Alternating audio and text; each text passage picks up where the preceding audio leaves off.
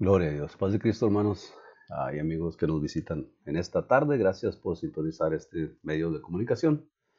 Estamos agradecidos con el Señor por lo que ha hecho por nosotros esta semana. Vamos a empezar dándole gracias a Dios antes de principiar este estudio bíblico. Y vamos a darle gracias a Dios por todas sus bendiciones y vamos a orar por aquellos que se encuentran enfermos, especialmente mi suegra, nuestra hermana Norma González, que está en el hospital y que Dios la bendiga. Gracias a Dios está recuperando y que Dios siga haciendo el trabajo que ella necesita en su cuerpo, amén, para que sea sana, que pueda estar en casa, que pueda seguir ah, alabando y bendiciendo el nombre del Señor. Gracias a Dios por ello. Señor, te damos gracias una vez más porque eres tú quien ha tenido misericordia de nosotros. Te damos gracias porque es tu amor que nos sostiene cada día. Gracias, papá, porque tú tienes cuidado de nosotros.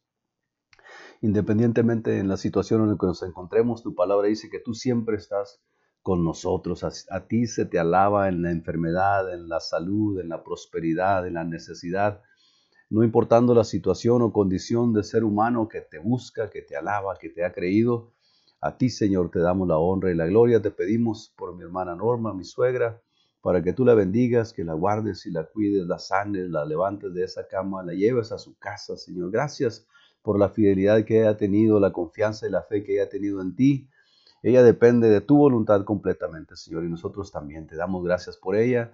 Te pedimos por aquellos que tengan alguna enfermedad, que estén en necesidad física, para que tú seas también su salud, que tú seas la solución al, problema que puedan estar pasando o a la necesidad, que tú suplas, Señor, como solo tú sabes hacerlo. Te damos muchas gracias por tu palabra también. Te pedimos que sea recibida con, con agrado, que sea recibida con, como agua fresca al alma, como buenas nuevas al corazón, Señor, para que tu nombre sea glorificado en la gente que cree, en la gente que te busca, en la gente que acepte el regalo maravilloso de tu salvación que has proveído para nosotros. Gracias, papá, por tu palabra. Te bendecimos y te honramos en esta noche en tu precioso nombre, Señor. Jesucristo. Bueno, una vez más, paz de Cristo, gracias por estar aquí. Estamos estudiando este libro que se llama ah, Manual de Discipulado. Estamos en la lección número 23 el miércoles pasado estuvimos dándole uh, fin a, la, palabra de Dios, a, esta clase que se llamaba Cuando Dios te dice que no. Y mirábamos algunas cosas por la cual Dios detiene, uh, por la cual la oración no llega ante Dios y no recibe respuesta en ocasiones. Uh, la principal y la más obvia de todos, pues es el pecado, ¿no? Mirábamos que, que Dios, cuando uno pide con manos extendidas, Dios esconde el rostro cuando uno está pidiendo y está viviendo en pecado deliberadamente. Ah, conscientemente pecando. Ah, dice la Biblia que el que pecare voluntariamente, el que anda pecando voluntariamente y luego quieres tener sus manos a Dios para que Dios le ayude. Ah, dice la palabra de Dios en Isaías que pues él, él su rostro, ¿no? Miramos entonces algunas otras cosas, hijos desobedientes, esposos distanciados. Dios no contesta cuando no pides nada en su nombre, porque dice, todo lo que pidieses en mi nombre le será dado. Y el nombre de Jesucristo es el nombre por sobre todo nombre. En ese nombre oramos, en ese nombre agradecemos, en ese nombre suplicamos, a ese nombre adoramos, alabamos, a ese, en ese nombre pedimos. Y el Señor dijo que hay que pedir en su nombre. Y cuando no usamos el nombre de Jesús, que es el dueño de todas las cosas, y queremos recibir algo, pues bueno, los que ya sabemos, obviamente, ¿no? Cuando hay incredulidad en el corazón, pues es obvio, si no crees en Dios y quieres pedirle a Dios, pues es un poco difícil que el Señor te escuche porque no le crees que te va a escuchar, número uno, mucho menos le puedes creer que te va a contestar tu petición. otras cosas, la desobediencia en todas sus formas, decía el escritor, la ingratitud, solo pedir y pedir y pedir, a pedir para cosas que no agradan a Dios, pedís y no recibís porque solamente pedís para gastar en, en vuestros malos deseos, dice el escritor. Cuando pedimos y nosotros mismos no perdonamos, pues es difícil que el Señor escuche la oración. Y cuando nuestro estilo de vida, nuestros hechos no agradan a Dios, ah, también la oración puede que no sea contestada. Entonces, la lección número 22 estamos hablando de cuando Dios te dice que no. El día de hoy, en esta lección vamos a, a mirar algo muy interesante, una guerra que puedes ganar. Dice la palabra de Dios, el apóstol nos enseña que no tenemos lucha contra sangre ni carne, sino contra potestades, contra principados que, que moran en las regiones celestes, en lo que no se mira, en lo que no se palpa físicamente, en los, los ámbitos espirituales. Ahí es donde, donde tenemos la guerra nosotros. Y por eso también nos enseña el escritor que nuestras armas no son carnales, las armas de nuestra milicia no son carnales, sino poderosas en Dios para la destrucción de fortalezas. Entonces el asunto de los cristianos no es algo físico, literal, en esta tierra y sí tenemos que comportarnos, tenemos que hacer el bien, tenemos que perdonar, tenemos que ah, proveer para el que no tiene, tenemos que extender la mano al necesitado. Ah, todo eso es necesario también. Es, el Señor nos enseñó con su propio ejemplo y su vida, pero la guerra que tenemos nosotros es espiritual ah, contra estas potestades, ¿no? Y esta guerra es en la lección que vamos a entrar por nuestro hermano Elías, Elías Páez. En esta guerra Ah, es donde estamos metidos nosotros los que hemos confiado en Cristo, los que le hemos creído al Señor, los que estamos esperando su venida, los que anhelamos estar en la eternidad con el Señor. Ah, es una guerra que tenemos el día de hoy. Por eso dice el, escritor, pues que el diablo anda como león rugiente, ¿no? Buscando a quién devorar, a ver cuántos puede hacer caer, a ver cuántos puede derrotar y los quiere pisotear y tenerlos por el suelo como nada pues para que no reciban la misericordia de Dios o para que renieguen de Dios o se olviden de Dios. A veces esta guerra, el, enemigo mismo provoca eh, riquezas y, amontonadero y todo, y la gente piensa que es bendición de Dios y solamente los mantiene ahí para que dejen de darle el crédito a Dios y, y se atribuyan a ellos mismos por su sabiduría, su inteligencia, su capacidad, que han llegado lejos porque ellos pueden y se olvidan de que Dios es el que da todas las cosas, ¿no? Entonces, esta es una guerra que puedes ganar y vamos a entrar en la lección con la ayuda de Dios, vamos a terminar el día de hoy. Y dice la escritura así en esta, en esta lección, una, guerra que puedes ganar. Primera de Pedro 5.8 dice, sed sobrios y velad, porque vuestro adversario el diablo como león rugiente anda alrededor buscando a quien devorar. Sed sobrios. Ah, la palabra sobrio es, es, todo lo contrario a andar ebrio. y, ah, sed sobrios, una de las listas que se hacen de la gente que no va a entrar en el reino de los cielos, en esa lista se menciona a los borrachos. Ay, Señor, yo pensé que de vez en cuando pegarme una borrachera no era tan malo porque pues se goza mi carne y me siento libre. Bueno, los borrachos tampoco van a heredar el reino de los cielos. ¿eh? Lo contrario andar borracho es estar sobrio. O sea, en tus cuatro sentidos, en tus cuatro sentidos, en tus cinco sentidos. Estar sobrio, estar alerta, estar consciente, estar atento a lo que sucede, estar siempre listos para, para defender el Evangelio, para defender la salvación que Dios te ha dado, para no poner excusas y doblar las manos y bajar la cabeza y andar con ahí todo jorobado como que yo no puedo, pobrecito de mí. No, no. Esa es una guerra que tú puedes ganar porque el diablo, dice el escritor, sed sobrios, estar despiertos siempre en tus cinco sentidos y más que eso, pues en tus sentidos espirituales, ¿no? Estar conectados con el Espíritu de Dios para nosotros poder tener palabra para contrarrestar al enemigo. Sed sobrios y velad. Un velador, pues es el que siempre está al pendiente que no se metan a robar por ahí. Si es velador en alguna tienda, bueno, pues es es alguien que está ahí listo para que nadie abra la puerta y se lleve lo que no le pertenece. Velad, anda caminando por todos lados buscando siempre que todo esté seguro. Hay que estar velando nosotros. Ah, dice el escritor, ¿cómo podremos tener una salvación tan grande? ¿Cómo podemos tener en tan poco una salvación tan grande? Acuérdense que el precio que Dios pagó por tu salvación no fue gratis. La salvación es gratis, pero le costó al Señor su vida.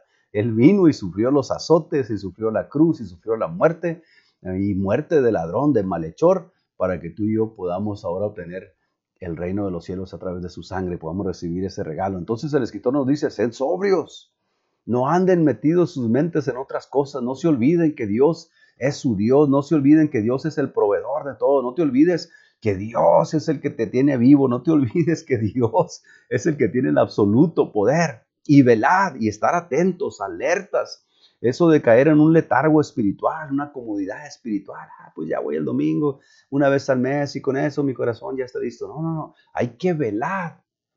El diablo dice, porque vuestro adversario, el diablo, anda como león rugiente, alrededor buscando a quien devorar. Si estuviéramos en un safari por allá en África, ¿no? donde los leones abundan, y anduviéramos ahí todos descuidados, ahí con chanclas, y ahí jugando a las canicas y, y en medio de las bestias ahí, todos de las cebras y todos, y luego aparecen los leones ahí, nosotros los hacemos como nada, pues nos tragan, nos comen, nos desbaratan, nos deshacen. Sin embargo, los que viven ahí en, en esas condiciones siempre andan alerta. Cuando salen ahí a cazar, cuando salen a traer agua, cuando salen a cultivar sus tierras, ellos siempre andan alerta porque saben que alrededor de ellos hay leones, hay fieras, hay, hay animales que se los pueden comer. Entonces siempre están preparados para, para la defensa. No andan buscando leones para matarlos, andan alertas por si se acerca uno para saber y poder defenderse. Nosotros, cuanto más el apóstol nos dice, vuestro adversario, el diablo, anda como león rugiente. Y no solamente en, esa, en esa comparación que hace como león rugiente, ¿no? Sino que el diablo se presenta de una y mil formas. Y vamos a mirar, entrar en la lección como el escritor las describe. Dice, muchos de nuestros problemas se deben a que no conocemos lo que dice la palabra, en este caso la palabra de Dios. Y en este caso conocemos muy poco o nada sobre nuestro enemigo. Una de las formas que se ganan las guerras es conociendo al enemigo y la forma de buscar de cómo derrotarlo, estudiarlo para saber ah, en dónde se le puede detener. Y el escritor nos dice, eh, uno de los problemas, muchos de nuestros problemas es que no, conocemos la palabra de Dios. Acuérdense que Cristo, Él, vino y, se defendió del diablo, vamos a mirar adelante, se defendió de Satanás con la palabra de Dios. No se registra otra cosa que Él dijo, no, no le dijo quién Él era, no le dijo qué tanto poder tenía, Jesús, sino simplemente le contestó con la palabra. Algunos de nuestros problemas en las congregaciones o nosotros como cristianos o aún la gente que pretende buscar de Dios es que no conocemos la palabra de Dios, no nos, no nos interesa mucho armarnos con la palabra de Dios. Ahorita vamos a ver un poquito más adelante de eso. Pero los problemas que en ocasiones se, nos presentan y no sabemos cómo salir de ahí, pues es simplemente porque no hemos estudiado, no conocemos la palabra de Dios. Y acuérdense que la palabra de Dios es la espada, esa es para derrotar, para, para deshacer. Y dice el escritor, en este caso conocemos muy poco o nada sobre nuestro enemigo. Algunos creen que no tienen enemigos, pero todos tenemos un mismo enemigo que se torna en nuestro adversario. Puede usted ser muy amigable, puede ser de muy buen carácter, muy carismático, le cae bien a todo mundo, pero por ahí a tener un que otro enemigo que no le cae ah, muy bien. Y, y, si le cae bien a todo el mundo aquí en la tierra, hay un enemigo que no le va a caer bien, que ese se llama el diablo. Porque él no está conforme con que tú y yo seamos salvos, mucho menos que hayamos recibido la gracia de Dios. Me imagino que el diablo se pregunta, estos no hicieron nada para merecer el amor de Dios en donde yo estaba arriba y de todos modos los perdona. Y bueno, pues más odio nos tiene, más enemigos se hace de nosotros. Sin embargo, el apóstol nos empieza a decir, ¿no? Nuestra lucha no es contra carne ni sangre, dice Pablo a los Efesios, sino que es contra principados, contra potestades, contra los gobernadores de las tinieblas de este siglo, contra huestes de maldad en las regiones celestes, ahí en Efesios 2. Y claro, no nos vamos a meter en detalle qué significa todo esto. Basta decir que estos son los ejércitos del enemigo. este, todo este que tiene él bajo su dominio, estos demonios, estos espíritus malos, todo esto que el enemigo usa para atormentarte, para para hacerte pensar que no eres hijo de Dios o hija de Dios, para decirte que no vales nada, para decirte que eres un hipócrita, para decirte que no entiendes nada, todo esto viene del enemigo. Y esto se, se, mueve en, el asunto espiritual, ¿no? Ah, obviamente. Y el escritor nos dice, acuérdense que, que, el enemigo ese que tenemos no es contra carne ni sangre, no lo vemos, pero pero pone pensamientos, pero pone situaciones, presenta tentaciones, presenta problemas, mete cizaña, anda desbaratando iglesias, anda quitándole la fe a los cristianos, anda queriendo que la gente que se quiere consagrar piense que eso no sirve de nada y empieza a meter esos pensamientos en el corazón y en la mente de la gente. Y ese es nuestro enemigo. Entonces, la Biblia nos dice que ese enemigo es un ladrón, ese, diablo que, Dios lo despojó y lo arrojó allá de su presencia. Es, un ladrón. Los ladrones, dice el escritor, no se tientan al corazón para despojar, para despojar a alguien de sus bienes o de su tesoro. A eso se dedican, son rateros, son ladrones. Y cuando ponen en su mente quitarle algo a alguien, se lo quitan. No importa si pones ah, sistemas de seguridad en tu casa, si le pones la alarma a tu carro, si, andas con pistolas, si andas con navaja, de todos modos, el que te quiere quitar algo, a fin de cuentas te lo va a quitar. a, eso se dedican, son ladrones. So, este enemigo que tenemos, esta guerra que estamos metidos, este enemigo este enemigo es un ladrón. Dice el escritor, Jesús mismo se refiere al diablo como el ladrón, no viene sino para hurtar y matar y destruir. Este ladrón, este diablo.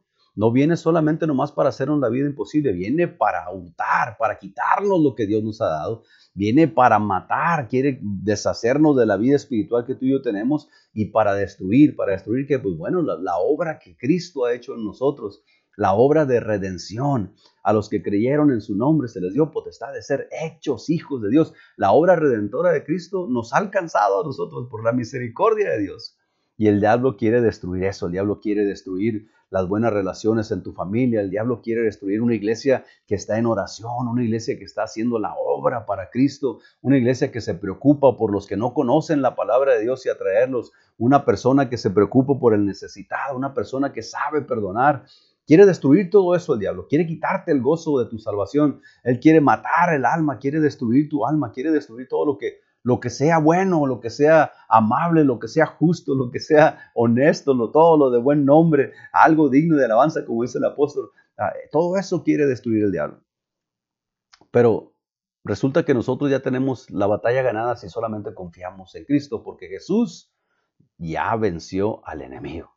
Y nosotros somos hijos de Dios. Él lo venció al enemigo y nos ha dado a nosotros el poder de su Espíritu Santo, la porción que nos ha dado de su Espíritu Santo para que ese Espíritu de Dios nos guíe a toda verdad y a toda justicia, para poder contrarrestar las armas del enemigo. Dice el escritor, necesitamos saber cómo actúa, o sea, cómo actúa este enemigo, cómo piensa, qué hace, para así poder cuidarnos y estar preparados para no caer en líos y tentaciones. Es, tenemos que conocer que el diablo es mentiroso desde el principio, es ladrón desde el principio, es homicida desde el principio, es destructor desde el principio. El diablo siempre ha estado en contra de lo que Dios hace. Por eso es diablo. Por eso es enemigo de Dios, por eso es enemigo de nuestras almas.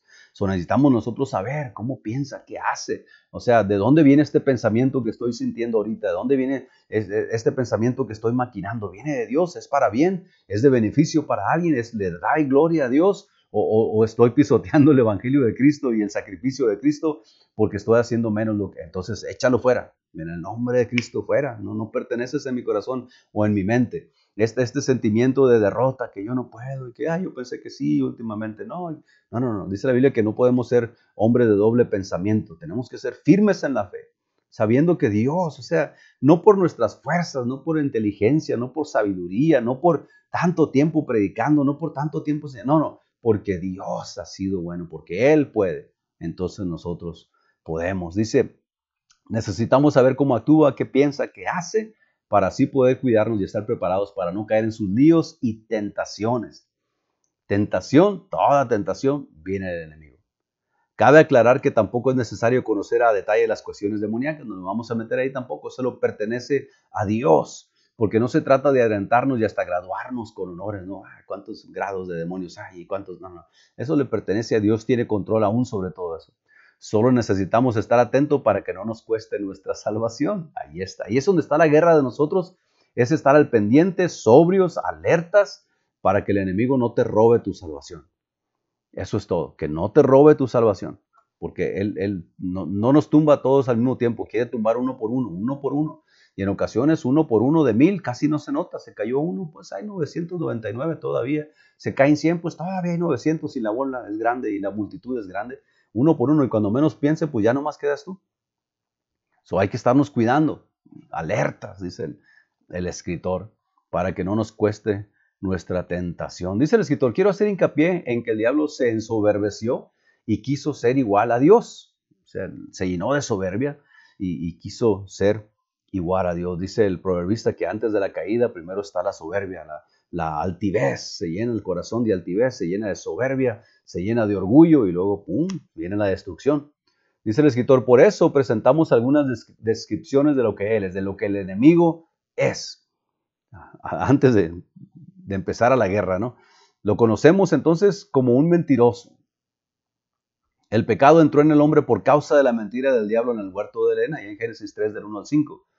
Por eso Jesús lo menciona como el padre de mentiras. ¿Se acuerdan que Adán y Eva, el Señor los puso en el paraíso, les entregó todo su dominio, más que una sola condición les puso de este árbol, no puedes. Y viene el enemigo con una mentira tan grande y empieza a preguntarle, ciertamente no vas a morir. Y, eh, puso a Dios como mentiroso y Eva pues obviamente le creyó. Y luego viene el hombre Adán y le cree a Eva y los dos, por ende, desobedecen por creer la mentira del enemigo. ¿Cuántas mentiras el diablo no, no, no te avienta, no te arroja tu vida para que tú digas, ah, pues sí es cierto, por eso me pasa esto, porque Dios a mí no me quiere. Ya, por eso me pasa esto, porque mi familia no me quiere. Ay, por eso me pasa esto, porque yo no sé nada. Ay, yo no puedo nada. Pobre de mí, empiezas con el mariachi y los violines y al rato estás llore y llore ahí que nadie te quiere, que no sabes nada, que no vales nada.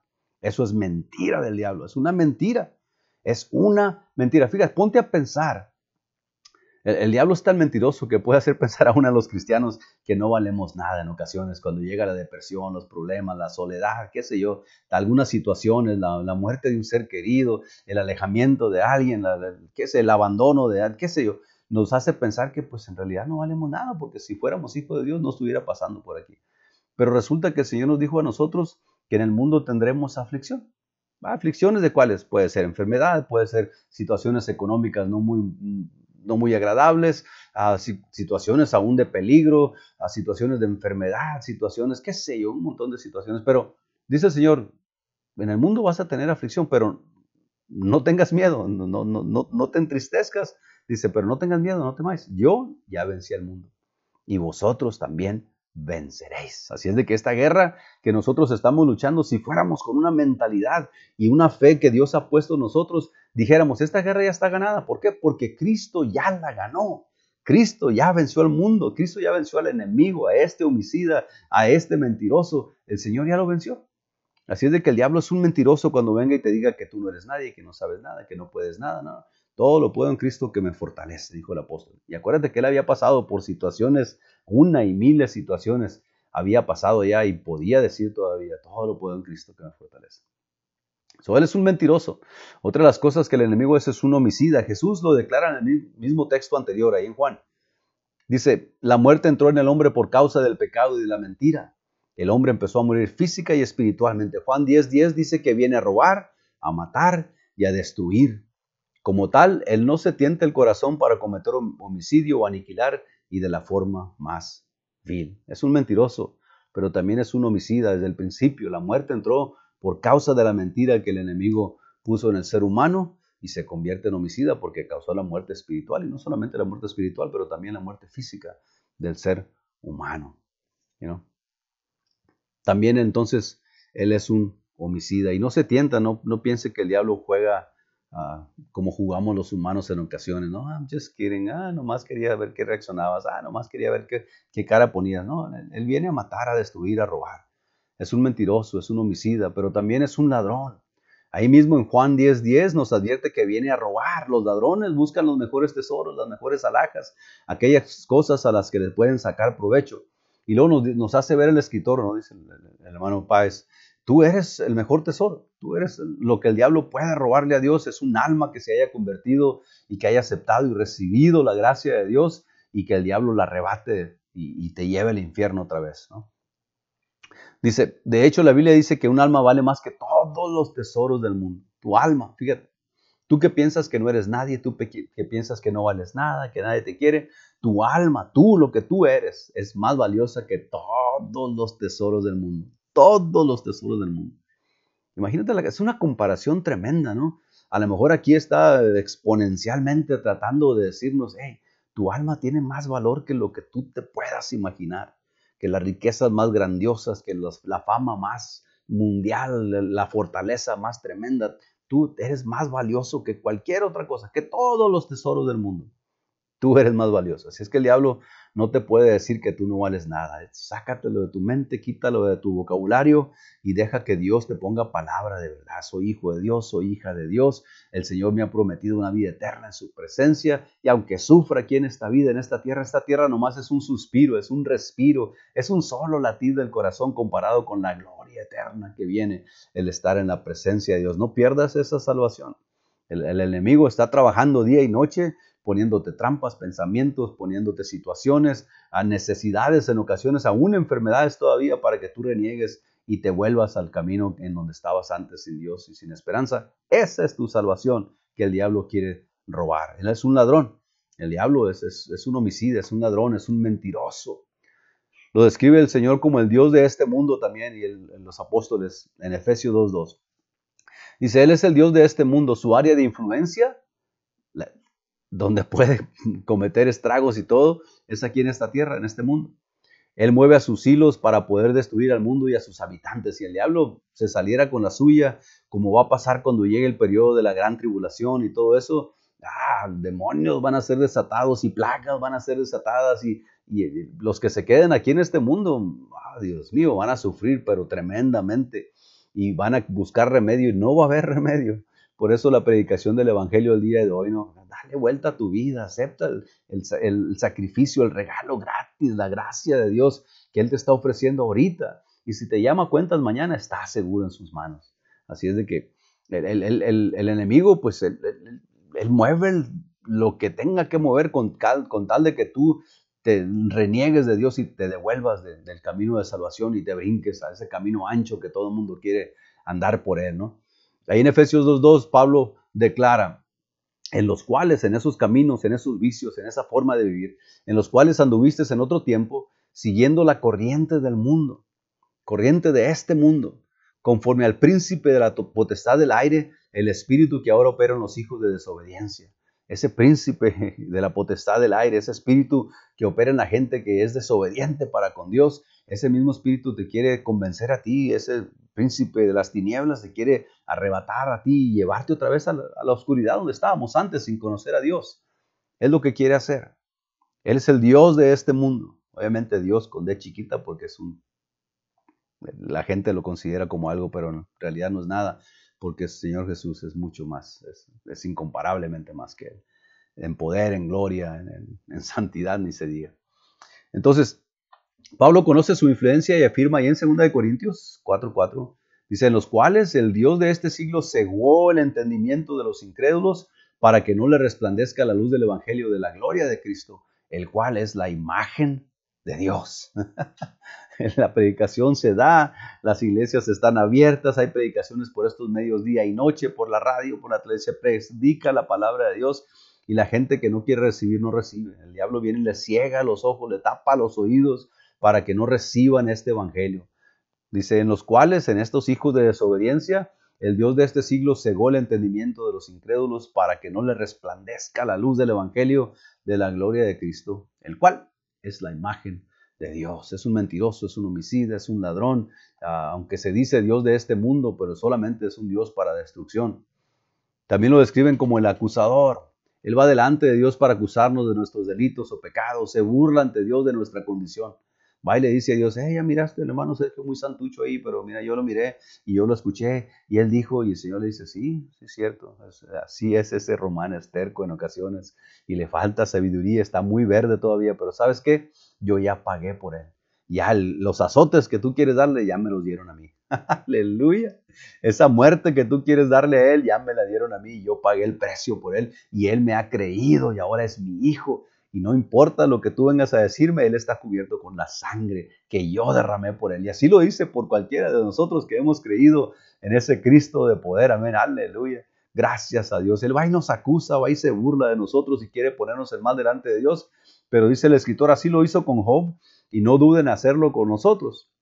Aunque él fue expulsado del cielo, sigue teniendo acceso para llegar a la presencia de Dios y ahí usa su papel de acusador, hasta levanta actas en nuestra contra. Es muy meticuloso. Cada palabra que tú dices que no está bien, cada pensamiento que viene a tu mente que no está bien, cada cosa que expresas tú que no está bien, cada acción que tú cometes que no está bien. Ahí está apuntando, ya lo dijo. Y vienen sus achichincles y andan mirando a todo el mundo y apuntando y lo van y lo llevan a cuenta al Señor. Es un acusador. Es un acusador. Pero sabes que nuestra alma, ah, acuérdate que a Job el Señor le permitió al enemigo, tócale su cuerpo, tócale sus bienes, tócale a lo que él tiene y vas a ver cómo te maldice. Y el Señor dijo, haz con él lo que quieras, pero no toques su alma. Y a nosotros, nuestra alma está en las manos de Dios. Y si viene enfermedad, el Señor mismo, mismo dijo, hay enfermedades que son Ah, para muerte y hay enfermedades que son para que el nombre de Dios sea glorificado. Oremos para que las enfermedades que estemos pasando a alguien de nosotros, como mi suegra, como los hermanos en la iglesia en ocasiones, sea para que el nombre de Dios sea glorificado. Aleluya. Y que nos siga acusando el acusador. Y no hay que darle motivos para que nos acuse, pero si en alguna ocasión por nuestra terquedad y en ocasiones por descuido, como tú quieras, cometemos alguna falta contra Dios, algún pecado, y Él va y nos acusa, la sangre de Cristo ya nos cubrió. Por eso dice el apóstol, hey, acerquémonos ahora confiadamente delante del trono de la gracia para recibir el oportuno socorro. Señor, perdóname por este acto que cometí, perdóname por este pensamiento, perdóname por esta palabra maldicha, perdóname, Señor, por esta intención equivocada, papá. Límpiame de esto y el Señor es fiel y verdadero y te cubre con eso. Y el enemigo va y quiere acusarme y el Señor dice, no, este es mi hijo, este es mi hija. Él ya me dijo de eso, él ya, él ya viene a decirme de eso, no te preocupes. El diablo es un tentador también.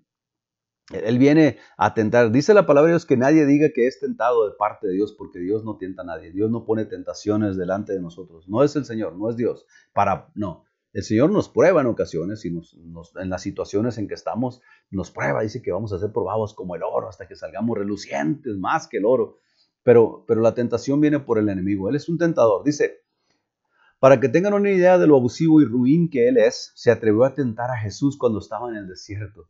Fíjate, por eso el Señor Jesús dijo, si con la leña verde hicieron esto, imagínense cuánto harán con ustedes leña seca, ¿no? Palos secos. Si con Cristo el enemigo no se no, no dijo, este es el enviado de Dios, este es Dios encarnado, pero no, él, él fue y lo quiso tentar y quiso hacerlo caer.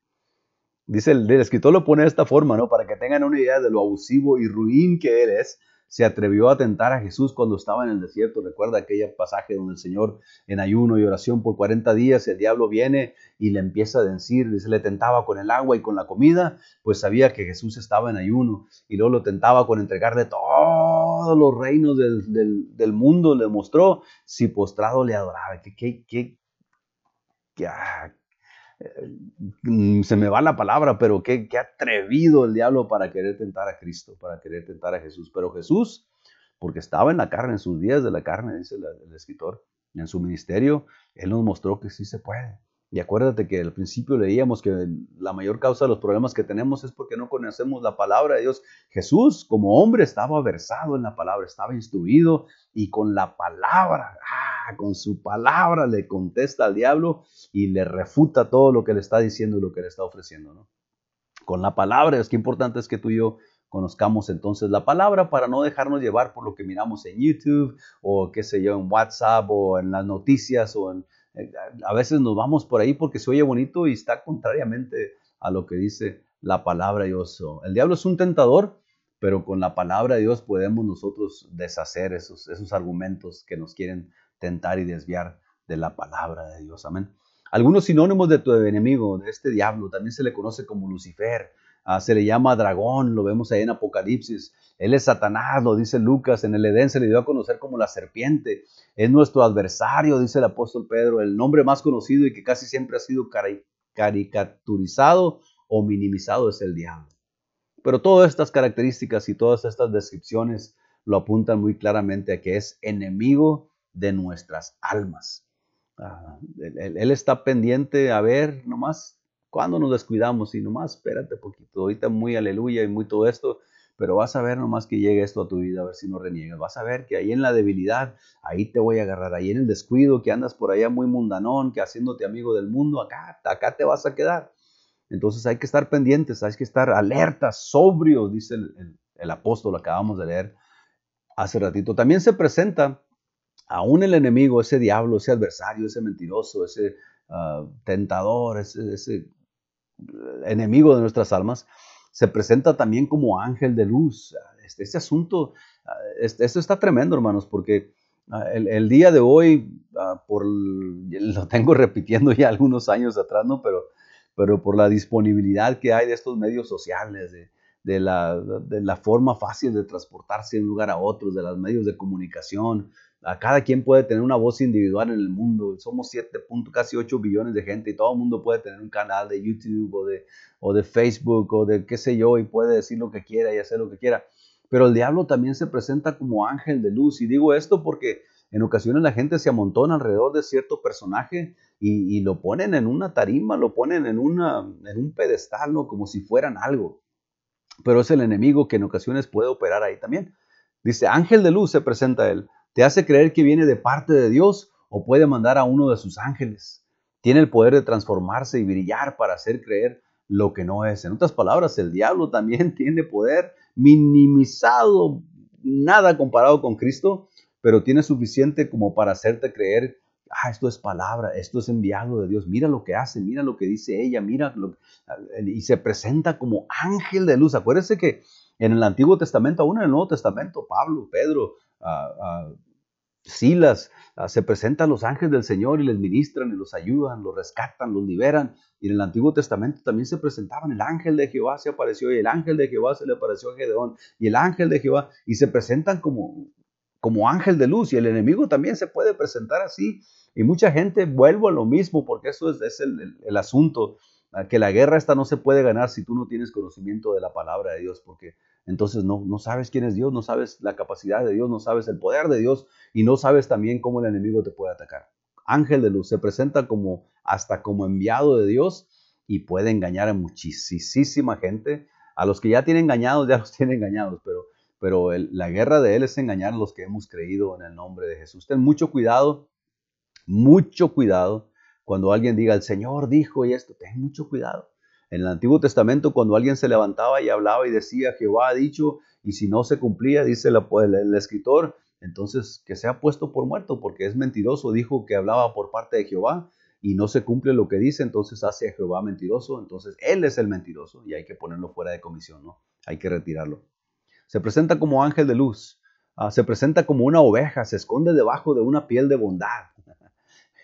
como una oveja, se, viste como cristiano, se pone su corbatita como cristiano, se pone su velo como apostólica, se viste con las faldas aquí abajo de la rodilla, aquí arribita del tobillo, se viste decentemente, habla con las palabras correctas, hace el bien a la gente en ocasiones, es muy ayudador, muy ayudadora y, se presenta como, como una oveja apacible, que, que, que ah, en todo está y en todo quiere ayudar. Pero dice el escritor y la palabra de Dios así describe también. El Señor Jesús dijo, se esconde debajo de una piel de bondad, de mansedumbre, y eso es lo que menos es. En realidad es un lobo y constantemente está buscando el enredir a las ovejas para sacarle de ahí y devorarlas. Que, fíjese, si las ovejas dentro del redil están en peligro de que el, el lobo allá afuera, una de estas nosotros nos brinquemos el cerco a ver cómo está el asunto, el sacate del otro lado del cerco eh, se mira más apetecible y, e, ellos hacen mejor las cosas y, pues se divierten más y, hacen mucho más bien y vamos a ver cómo le hacen y allá andamos metidos en asuntos, pues allá nos traga el lobo. Allá ese león, ese lobo que se viste con piel de oveja, pues no necesita ni vestirse de piel de oveja. Pero en ocasiones se mete adentro del redil y se presenta como uno de los miembros del cuerpo de Cristo y habla como cristiano y se presenta como cristiana y, todo eso, pero pues acá adentro es más fácil agarrarlos porque está dentro del redil y la gente le tiene confianza a él, le tiene confianza a ella, a lo, lo, pone en lugares prominentes y cuando menos pienses, pues ya desbarató un montón de gente dentro de las congregaciones, ya hizo su daño ahí y se va, lo que sí, echa a perder lo que Dios estaba haciendo porque la gente no tiene conocimiento de la palabra de Dios. También se conoce como un león, y no como el león de Judá, no como el Cristo, no como el, Rey Todopoderoso, sino dice, diario ruge imitando al verdadero león de Judá, es un imitador. Lo que sí es cierto es que aunque él es un imitador, busca devorar a los hombres y muchas veces lo logra. Sí, no es el león de Judá, no es el león de la tribu de Judá, el Cristo prometido, el Señor Jesús, no. Él es un imitador, pero aún así como imitador, así se lleva a la gente también y devora a la gente como león rugiente leíamos al principio, ¿no? Buscando a quien devorar, así anda. Al que se deja, se descuida, se lo traga. Y acuérdese que una vez que se lo traga el diablo, ya no hay oportunidad para la gente. Eso tenemos que tener mucho cuidado. Y Dios nos rescata, así como con la misericordia de Dios es grande, porque así como David decía, si venía un león o un oso y me quitaban una oveja, yo de los hocico se las quitaba y los, les rompía la quijada y salvaba a su ovejita. Así es el Señor con nosotros en ocasiones, pero no hay que dar motivo para andar brincando allá a ver quién nos atrapa, a ver, para que el Señor muestre su gloria, ¿no? Usted guárdese y cuídese, ¿no? Dice la palabra de Dios, vamos a mirar ahorita el que sea santo, santifíquese, el que quiera seguir viviendo en su descuido, pues allá sígale. Ahora, el poder y el alcance que tiene el enemigo. Dice el escritor, cuando nos descuidamos, Él se aprovechará para destruirnos y acabar con nuestra vida. O sea, el alcance que tiene el enemigo es fuerte en aquellos que están descuidados, es fuerte en aquellos que están nomás por mantener una buena apariencia o para que papá y mamá no digan nada o para que el pastor no los llame o para que la gente tenga buen concepto de ellos como cristianos, eh, esa gente es, la que el enemigo anda, anda buscando y, ejerce poder sobre ellos porque ya los tiene engañados al estar pretendiendo que son lo que no son.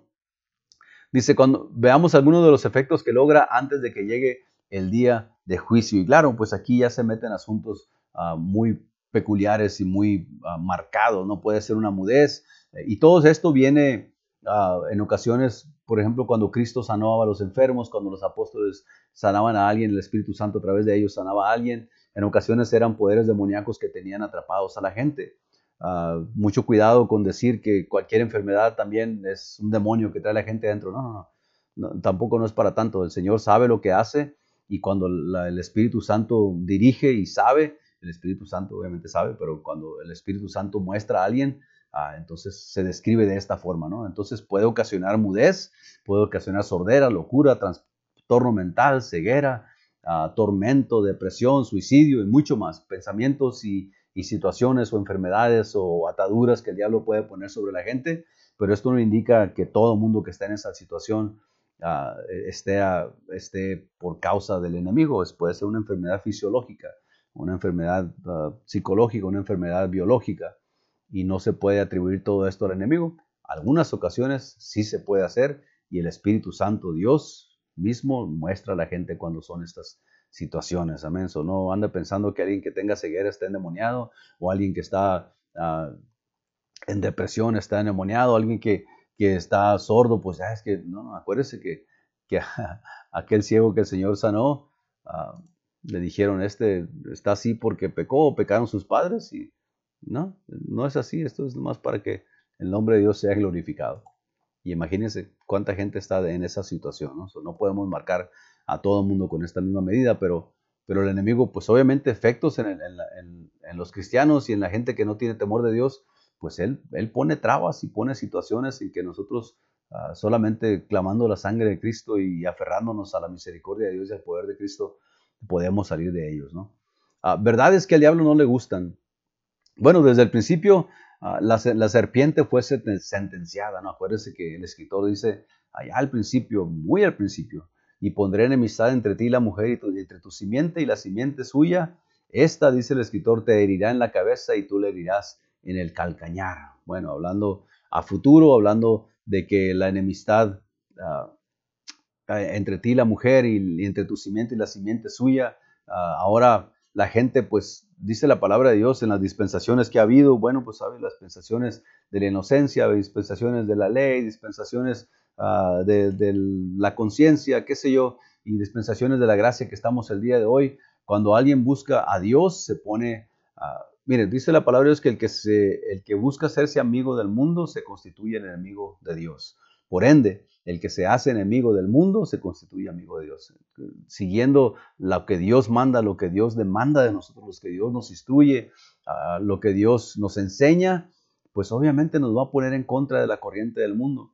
Y buscar amistad con el mundo, pues es estar en contra de lo que Dios nos enseña. Y, aquí es donde está la enemistad ah, de la simiente de la mujer. Obviamente está hablando mucho más allá al frente, donde viene Cristo y donde Cristo a través de su sangre y de su muerte y su resurrección, pues deshace las obras del diablo. Vamos a mirar aquí enseguida, aquí adelantito. Dice el escritor, Dios ha provisto salvación para nosotros, sí. Dios ya provió salvación, proveyó salvación para nosotros. Y además nos protege de su influencia, la influencia del diablo. Por eso Efesios 10:10 nos confirma diciendo, por lo demás, hermanos míos, fortaleceos en el Señor y en el poder de su fuerza, o sea, en el poder de Dios y en la fuerza de Dios, ahí es donde nosotros agarramos fortaleza. Pero miren lo que dice en Colosenses, y aquí está lo tremendo del asunto ah, de, la predicción de que el, hombre, la simiente de la mujer, iba a ser enemigo del diablo y que este enemigo del diablo, que a saber es Cristo, lo iba a herir, lo iba a derrotar completamente, ¿no? Dice, Jesús estuvo en la cruz escribe el escritor ahí en Colosenses, anulando el acta de los decretos que había contra nosotros. ¿Cuál es el acta de los decretos? ¿Qué quiere decir esto? Bueno, pues el acta, hace ratito miramos que el enemigo se presenta como acusador y él lleva cuenta y él hace cuentas y le lleva al Señor y, le muestra qué tan malos y qué tan, tan infieles y qué tan mal hablados y qué tan pecadores somos nosotros. y va y nos quiere acusar para que el Señor nos castigue, nos arriesgue, nos aviente de su presencia como lo aventó a él. Pero viene Cristo, la simiente de la mujer, en, esas ah, profecías y se cumple la profecía, a un niño nos es nacido, y llamará su nombre admirable, consejero, Dios fuerte, Padre eterno, príncipe de paz. Viene y se cumple en Cristo. Y luego el apóstol nos dice, mira, este Cristo en la cruz anuló el acta de los decretos que habían contra nosotros. Anulado. Anulado quiere decir esto que es legal, que esto que se merece esto o aquello, ahora lo rompemos, lo despedazamos, lo echamos a fuego y ya queda anulado. No hay, no hay necesidad de ejercer juicio porque se anuló el asunto. Viene Jesús anulando el acta de los decretos que había contra nosotros, verdaderos, de a de veras, que eran, valga la redundancia, que eran verdad. Dice que nos era contraria a nosotros, porque todas esas cosas eran ciertas y por ende nos, nos, si se hacía juicio a nosotros por esa acta de los decretos que había contra nosotros, pues merecemos la muerte. Muertos en delitos y pecados, dice el escritor. Que nos era contraria, dice el Señor quitándola del medio, ah, se la arrebató al diablo que viene y le presenta esas cuentotas que tenemos nosotros por pecadores. El Señor Jesús viene y se las arrebata, dice, quitándola del medio y clavándola en la cruz. Ah, y no clavó el acta literalmente, Él se puso ahí. Ah, porque de tal manera amó Dios al mundo. ahí el Señor anuló esos decretos que había contra nosotros, clavándolo en la cruz y despojando a los principados y a las potestades los exhibió públicamente triunfando sobre ellos en la cruz, triunfando, o sea, ya, la guerra ya está ganada. Este asunto sí, hay situaciones aquí, hay situaciones allá. Ahorita la política aquí en Estados Unidos, pues está uh, nomás para que se encienda una, con una chispa, se enciende el asunto en unos días y estamos aquí en situaciones un poquito precarias por causa de eso, pero va a venir lo que va a venir. El Señor no se retracta de lo que tiene preparado. Y, bueno, no vamos a meter ahí porque si no, este es un tema para otro día, ¿no? Pero el Señor ya derrotó a los principados, ya, ya los exhibió públicamente por lo que son, mentiroso, el diablo usurpador, acusador, ah, homicida, ya, los exhibió públicamente, triunfando sobre ellos en la cruz. Dice el escritor, Jesús obtuvo la mejor victoria para el hombre. Y esto pues obviamente no le gusta al diablo. Él sabe que fue derrotado en la cruz. Si nosotros entendiéramos esto, hermanos, ah, que el diablo ya está derrotado, que Jesús ya triunfó sobre estos principados, sobre estos ah, potestades, el Señor, estas potestades sobre las cuales nosotros tenemos guerra, no tenemos guerra contra carne ni sangre, sino contra principados, contra potestades. Ah, ah, eh, el Señor ya los derrotó, ya los exhibió públicamente por lo que son y triunfó sobre ellos en la cruz. Por eso el apóstol más adelante dice, ¿cómo tendremos una salvación tan grande? ¿Cómo tenemos en tan poco una salvación tan grande? Porque Cristo padeció, fue a la cruz, los exhibió, los derrotó, murió por nosotros y ¡pum! resucitó para gloria. Y ahora nosotros nuestra esperanza no está basada en un en una lista de leyes, no estamos esperando, ay, que Dios ya se va a dar cuenta de lo que hice hace 20 años. Y Dios se va a dar Él ya sabía, Él ya lo sabía, no te preocupes, Él ya lo sabía. Pero lo mejor de esto y lo más bonito es que ya te perdonó. Aunque el diablo te acuse delante de Dios y el diablo es muy astuto, el diablo te acusa contigo mismo. Te dice a ti, acuérdate dónde andabas hace seis años, acuérdate hace 20 años, acuérdate ayer, acuérdate, ah, tú eres y tú. Y uno dice, pues sí, pero Dios ya me perdonó. Ponte en la mente que Dios ya los exhibió públicamente, son mentirosos, esos potestades que el diablo tiene para tratar de influenciarte que abandones el camino de Dios, el Señor ya los venció. Así es de que por eso el título de esta lección es una guerra que puedes ganar porque Dios ya la ganó.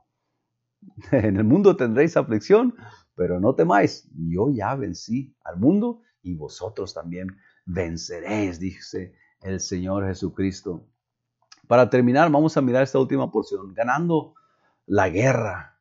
Ya miramos lo que es el enemigo, ya miramos cómo actúa, ya miramos sus características, ya miramos cómo trabaja, ah, pero sobre todo hemos mirado que, el Señor ya lo derrotó, ¿no?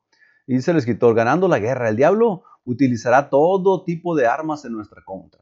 Todo tipo. En ocasiones, fíjate, en ocasiones son algo tan mundano como el dinero. Eh, situaciones económicas. En ocasiones la gente se amontona, se según ellos, prosperan como nunca y, ah, tienen todo lo que tenían, lo que querían tener, que siempre han querido tener, por fin lo tienen. Y eso es una trampa del enemigo para ellos, cuando no le dan la gloria a Dios, cuando no reconocen que de Dios viene todo. El diablo va a utilizar todo tipo de armas, una enfermedad que Dios le permita que llegue a tu vida. El diablo lo utiliza para que tu fe flaquee, para que tú decaigas en tu ánimo, para que el espíritu que está dentro de ti de parte de Dios se contrite, para que ya no tengas ánimo de alabar, de bendecir y mucho menos de ir a la iglesia. El, diablo ah, es un tipo de arma que el diablo tiene. Todo tipo de armas en nuestra contra, lanzará fuego, nos acecharán ahí como acechándote, buscándote a ver cuando te descuidas, maquinará iniquidades, cosas impensables, usará todo tipo de juegos. Él no juega por, por las leyes, él no tiene reglas para jugar. Ya como en el béisbol o el fútbol o algún deporte que tú conozcas y que te guste, que hay ciertas reglas que no se puede cometer una falta porque lo echan del juego o le ponen penalidades. El diablo no le interesan las reglas, él, él hace lo trampa hasta donde se pueda, él juega sucio para hacerte caer a ti. Dice, la mejor arma contra el diablo es Dios. Nuestra mejor arma contra el diablo no somos nosotros. No es tu inteligencia, no es, no es cuánta sabiduría tienes, no es cuántos ah, dinero tienes amontonado, no es cuántas obras buenas haces, no. La mejor arma contra el enemigo, de hecho, pues la única arma contra el enemigo, el diablo, es Dios y no nuestra fuerza, fuerza física, nuestra sabiduría, nuestra inteligencia, nuestros logros, nuestros, qué sé yo, no, no, nuestra experiencia, no, es Dios, sigue siendo Dios y siempre va a ser Dios y Dios es el único que es nuestra arma contra el enemigo. Por eso Pablo le dice a los hermanos en Éfeso 6.11 y, y, bueno, esto es un, es un tema para un estudio profundo después, ¿no? Vestidos de toda la armadura de Dios para que podáis estar firmes contra las acechanzas, las acechanzas del diablo. Tiene cuidado el apóstol ah, de escribir, vestidos de toda la armadura de Dios, de toda la armadura de Dios. ¿Para qué? Pues para estar completos, para, para poder defender, presentar, para poder nosotros uh, distinguir, para podernos darnos cuenta cuando el enemigo empieza a darte lata, cuando queremos para podernos darnos cuenta que es el enemigo que está tratando de hacer disturbios en tu familia, en tu congregación, en tu trabajo. Hay, que estar vestidos de toda la armadura de Dios, no solamente de la espada. Todo el mundo quiere la espada para deshacer y cortarle la cabeza al diablo. No, no, no. De toda la armadura de Dios. Y esto obviamente es figurativo y usted puede buscar ahí en Efesios 6 ah, lo que significa todo esto, ¿no? Pero el apóstol dice, la mejor arma contra el enemigo es Dios. El Señor Jesús dijo, ah, separados de mí nada podréis hacer. Así es de que el que dice, el Señor mismo dijo, el que cree estar firme, mire que no caiga. o sea, agárrate, aférrate de la mano del Señor, abraza la, misericordia de Dios, no, no, no, no te dejes llevar por las corrientes de este mundo, no te creas las mentiras del diablo, ah, esos tipos de pensamientos que no son ah, beneficiosos para tu alma, no los abrigues en tu corazón, ah, échalos fuera, no dejes que, que, hagan nido en tu cabeza, no dejes que, se metan a tu corazón y empieces a cambiar de mentalidad y le empieces a creer al diablo. No, no, acuérdate que Dios es la mejor arma contra el enemigo. De hecho, en Zacarías 4.6 dice el escritor, la palabra de Dios nos habla del tipo de armas que debemos usar. Y dice la, dice la escritura, el, profeta Zacarías, ¿no? Dice, no con ejército, porque se pueden amontonar miles y bueno, si hiciéramos un estudio de la venida del Señor donde se amontonan gente, miles y miles, ah, no es con ejército. Estados Unidos, México, lo que tú quieras, no es con ejército, es cuando, cuando el pueblo decide obedecer a Dios. No es con ejército ni con fuerza. La fuerza humana no sirve de nada. Somos frágiles. Este cuerpo humano, a veces nos jactamos tanto de, de que qué fuerte, que qué saludable, que qué bien comes y que qué bien, whatever, lo que dice el gringo, no, whatever, ah, de, cómo se mira la gente, del porte que tienen. wow, o sea, nos admiramos a veces, pero este, esta carne es tan frágil. Esta carne, una caída, un golpe en la cabeza, un virus, una bacteria que te comas en una comida, un pedazo grande de pollo que te pase por el pescuezo, si pudiéramos decir así, ¿no? Por, en tu tráquea, pues te, ahogas y te mueres, por más fuerte, más grande que seas. Este cuerpo, aparte que este cuerpo se acaba. Ah, los días del hombre son, los años del hombre son 70 y los más robustos 80. Y algunos pasan de 80 y llegan a los 90 y a los 100. Y con todo esto es, puro dolor. Así es de que no es con fuerza, no, no, no es con, con, con ejército ni con fuerza, pero sí la palabra que viene dice, sino con mi espíritu, ha dicho Jehová de los ejércitos, con el espíritu de Dios. Si tú te llenas, dejas que Dios le pides a Dios, ¿cuánto más dará el Espíritu Santo a, a los que se lo pidan? Dice el Señor, ¿no? orando, haciendo oración a Dios, al Señor. Entonces, con el Espíritu de Dios no es con ejército ni con fuerza, sino con mi Espíritu, ha dicho Jehová de los ejércitos. La palabra usada por Jesús cuando fue tentado. La palabra, perdón, fue usada por Jesús. La palabra de Dios fue usada por Dios mismo para decirle al diablo, tú no tienes nada que hacer aquí, tú no me puedes tentar porque yo he dicho en mi palabra, el Señor tu Dios solo servirás y a Él solo adorarás. Y le contestó tres veces y el diablo por fin le dejó. Aprenda a usar esa palabra que tiene poder.